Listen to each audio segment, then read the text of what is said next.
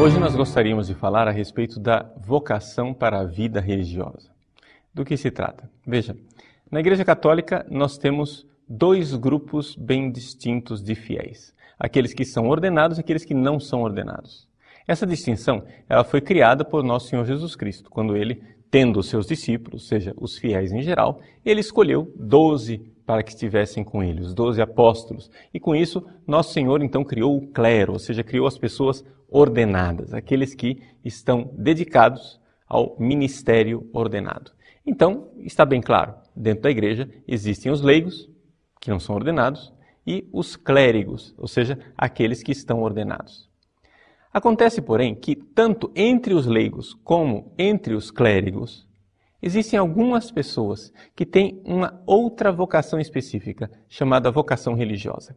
Veja, é interessante notar isso. A vocação religiosa não é um terceiro tipo de vocação. Não é? Ou seja, existem as duas vocações básicas: a vocação leiga e a vocação para o ministério ordenado. Agora, entre estas duas realidades, esses dois grupos de fiéis, Deus chama também pessoas para se consagrarem de forma radical e que se entregam a Deus de forma radical no seu, na sua consagração batismal. Então, o que é a vocação religiosa? A vocação religiosa é uma forma de se viver de forma radical o próprio batismo, a própria entrega a Deus.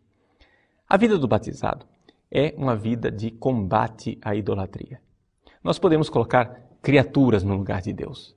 Essas criaturas podem ser coisas, podem ser outras pessoas, ou pode ser até nós mesmos. Então, numa vontade decidida de combater a idolatria, essas pessoas adotam um estilo de vida que nós chamamos voto de pobreza, castidade e obediência. Com o voto de pobreza, o religioso quer combater a idolatria das coisas. Ou seja, ele quer praticar um desapego aos bens materiais, de tal forma que ele, assim, viva um verdadeiro combate a idolatria de colocar bens materiais no lugar de Deus.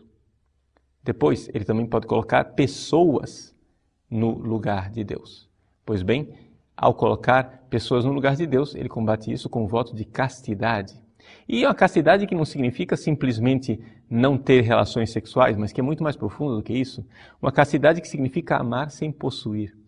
Por exemplo, quantos religiosos vivem as transferências, principalmente naquelas é, congregações de vida apostólica, onde as pessoas são transferidas de um lugar para outro e devem exercitar continuamente o desapego, um exercício do amor que não possui. E então, com isso, estão combatendo a idolatria. E, finalmente, a idolatria da sua própria vontade, das suas veleidades, dos seus caprichos, onde eu gostaria de ser Deus e gostaria que fosse feita a minha vontade, assim na terra como no céu. Pois bem, isso não acontece se você viver a obediência. E o voto de obediência do religioso é muito mais radical do que simplesmente uma obediência que é vivida por um leigo ou obediência que é vivida por um sacerdote diocesano. Trata-se de uma obediência mais ampla, onde de fato a pessoa de alguma forma é quebrada naquela obediência. Vejam que o religioso, de alguma forma, ele adota um estilo de vida que, por si mesmo, tem uma finalidade: a sua salvação pessoal. É interessante notarmos isto, que cada vocação tem em vista o bem da igreja toda. Porém, o religioso, ele não se define por aquilo que ele faz, mas por aquilo que ele é. Porque aqui algumas pessoas não sabem distinguir entre a vocação religiosa e a vocação do padre. Não é? Ou seja, o padre, a pessoa ordenada, ele tem um ministério, ele tem uma função dentro da igreja. É claro, ele se entrega, ele se consagra, ele dá a sua vida, mas dá a sua vida para um ministério específico. O padre é uma pessoa que é sinal, que é sacramento, que tem função dentro da igreja. Já o religioso, ele não se define necessariamente por aquilo que ele faz. Não quer dizer que ele não faz nada, muito pelo contrário. Os religiosos são todos, até mesmo os contemplativos, são todos muito ativos. Sim, porque se nós formos olhar, por exemplo, a grande tradição monástica do Ocidente, que é vivida pelos beneditinos, o que vivem os beneditinos? Ora et labora, ou seja, existe trabalho, existe atividade. Um monge não é uma pessoa que fica de braços cruzados esperando o tempo passar, nada disso nada mais longe da realidade do que essa falsa ideia, do que esta caricatura. Um religioso, ele age, ele faz, mas ele não se define por aquilo que ele faz. Ele se define por aquilo que ele é, por aquilo que ele tomou como opção de vida. Então, o voto religioso, o voto de pobreza, obediência e castidade, que são aqueles característicos da vida religiosa, na verdade, marcam este estilo de vida de combate à idolatria, que é típico daquilo que é o testemunho dos religiosos. Ao fazer isso, o religioso ele se converte pessoalmente, ele salva sua alma pessoalmente. Mas também, ao fazer isso, já que ele faz parte da igreja, como membro da igreja, ele também faz um bem imenso à igreja e dá testemunho. O religioso, portanto, ele tem uma vocação profética. Em que consiste a vocação profética do religioso? O profeta do Antigo Testamento é aquele que combate a idolatria. Se se lembre disso. Então, o religioso ele combate a idolatria com a sua própria vida. É evidente, então, que a vida religiosa é uma grande riqueza dentro da igreja. Nós que não temos vocação religiosa, porque eu sou padre diocesano, não tenho vocação religiosa. Você que é leigo e não tem vocação religiosa, mesmo assim, devemos ficar de joelhos no chão, no chão e pedir a nosso Senhor que mande vocações religiosas para a sua igreja e que nos dê realmente homens e mulheres que queiram viver um estilo de vida de combate à idolatria. Se é verdade que os religiosos tem uma verdadeira vocação importantíssima no combate à idolatria, você há de convir que Satanás não pode deixá-los em paz. Então, é também verdade que, infelizmente, a vida religiosa passa no mundo inteiro por uma grande crise. Uma grande crise, em primeiro lugar, por falta de vocações. Mas nós vemos que, de alguma forma, as congregações religiosas que ainda têm vocações são aquelas que continuam vivendo de forma radical a sua vida e o seu estilo de combate à idolatria. Vejam, isso é muito importante. Sim, existem congregações definhando, e sinceramente, pelo estilo de vida que algumas delas levam, é melhor que definem mesmo. É melhor que fechem as portas, porque algumas congregações deveriam aprender a bem morrer, ou seja, fazer esse exercício de bem morrer e saber que o seu tempo passou. Porque porque o sopro do Espírito Santo se extinguiu.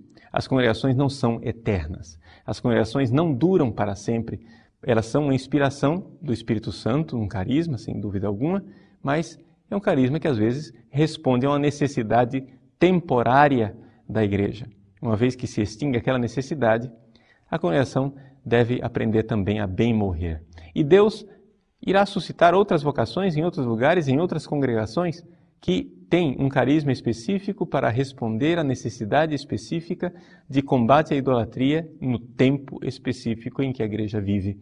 É assim que, de alguma forma, é, aquelas pessoas que pedem e perguntam, Padre, eu quero ser religioso, como é e onde é que eu devo me consagrar? A resposta que eu dou é esta: é que você veja em primeiro lugar se aquela comunidade religiosa, se aquela congregação religiosa está realmente vivendo o estilo de vida de combate à idolatria que é típico e específico da vida religiosa. Infelizmente, existem tantos religiosos e religiosas que perderam a sua identidade. A começar pelo hábito, que já não querem mais usar. Depois, também pelo estilo de vida, que não vivem mais tanto uma vida comunitária, Quantos religiosos e religiosas vivem agora uma vida leiga, trabalhando em repartições eh, públicas e simplesmente preocupados em trazer algum dinheiro para o caixa para ver se conseguem sustentar uma congregação que, no fundo, no fundo, é uma múmia que continua de pé, mas na verdade já está morta. Meus irmãos, é uma triste realidade de que, infelizmente, a vida religiosa em alguns lugares em muitos lugares, está em uma profunda crise.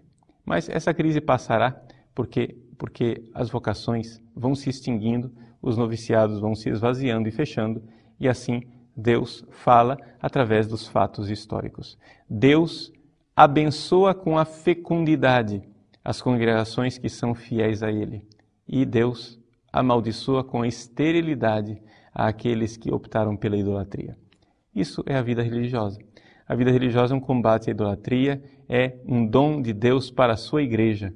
Reze, reze para que eles continuem fiéis à vocação que lhes é própria e que nós sejamos agraciados com tantos irmãos e irmãs que, santos e santas de Deus, combatam a idolatria e deem esse grande testemunho profético dentro da igreja.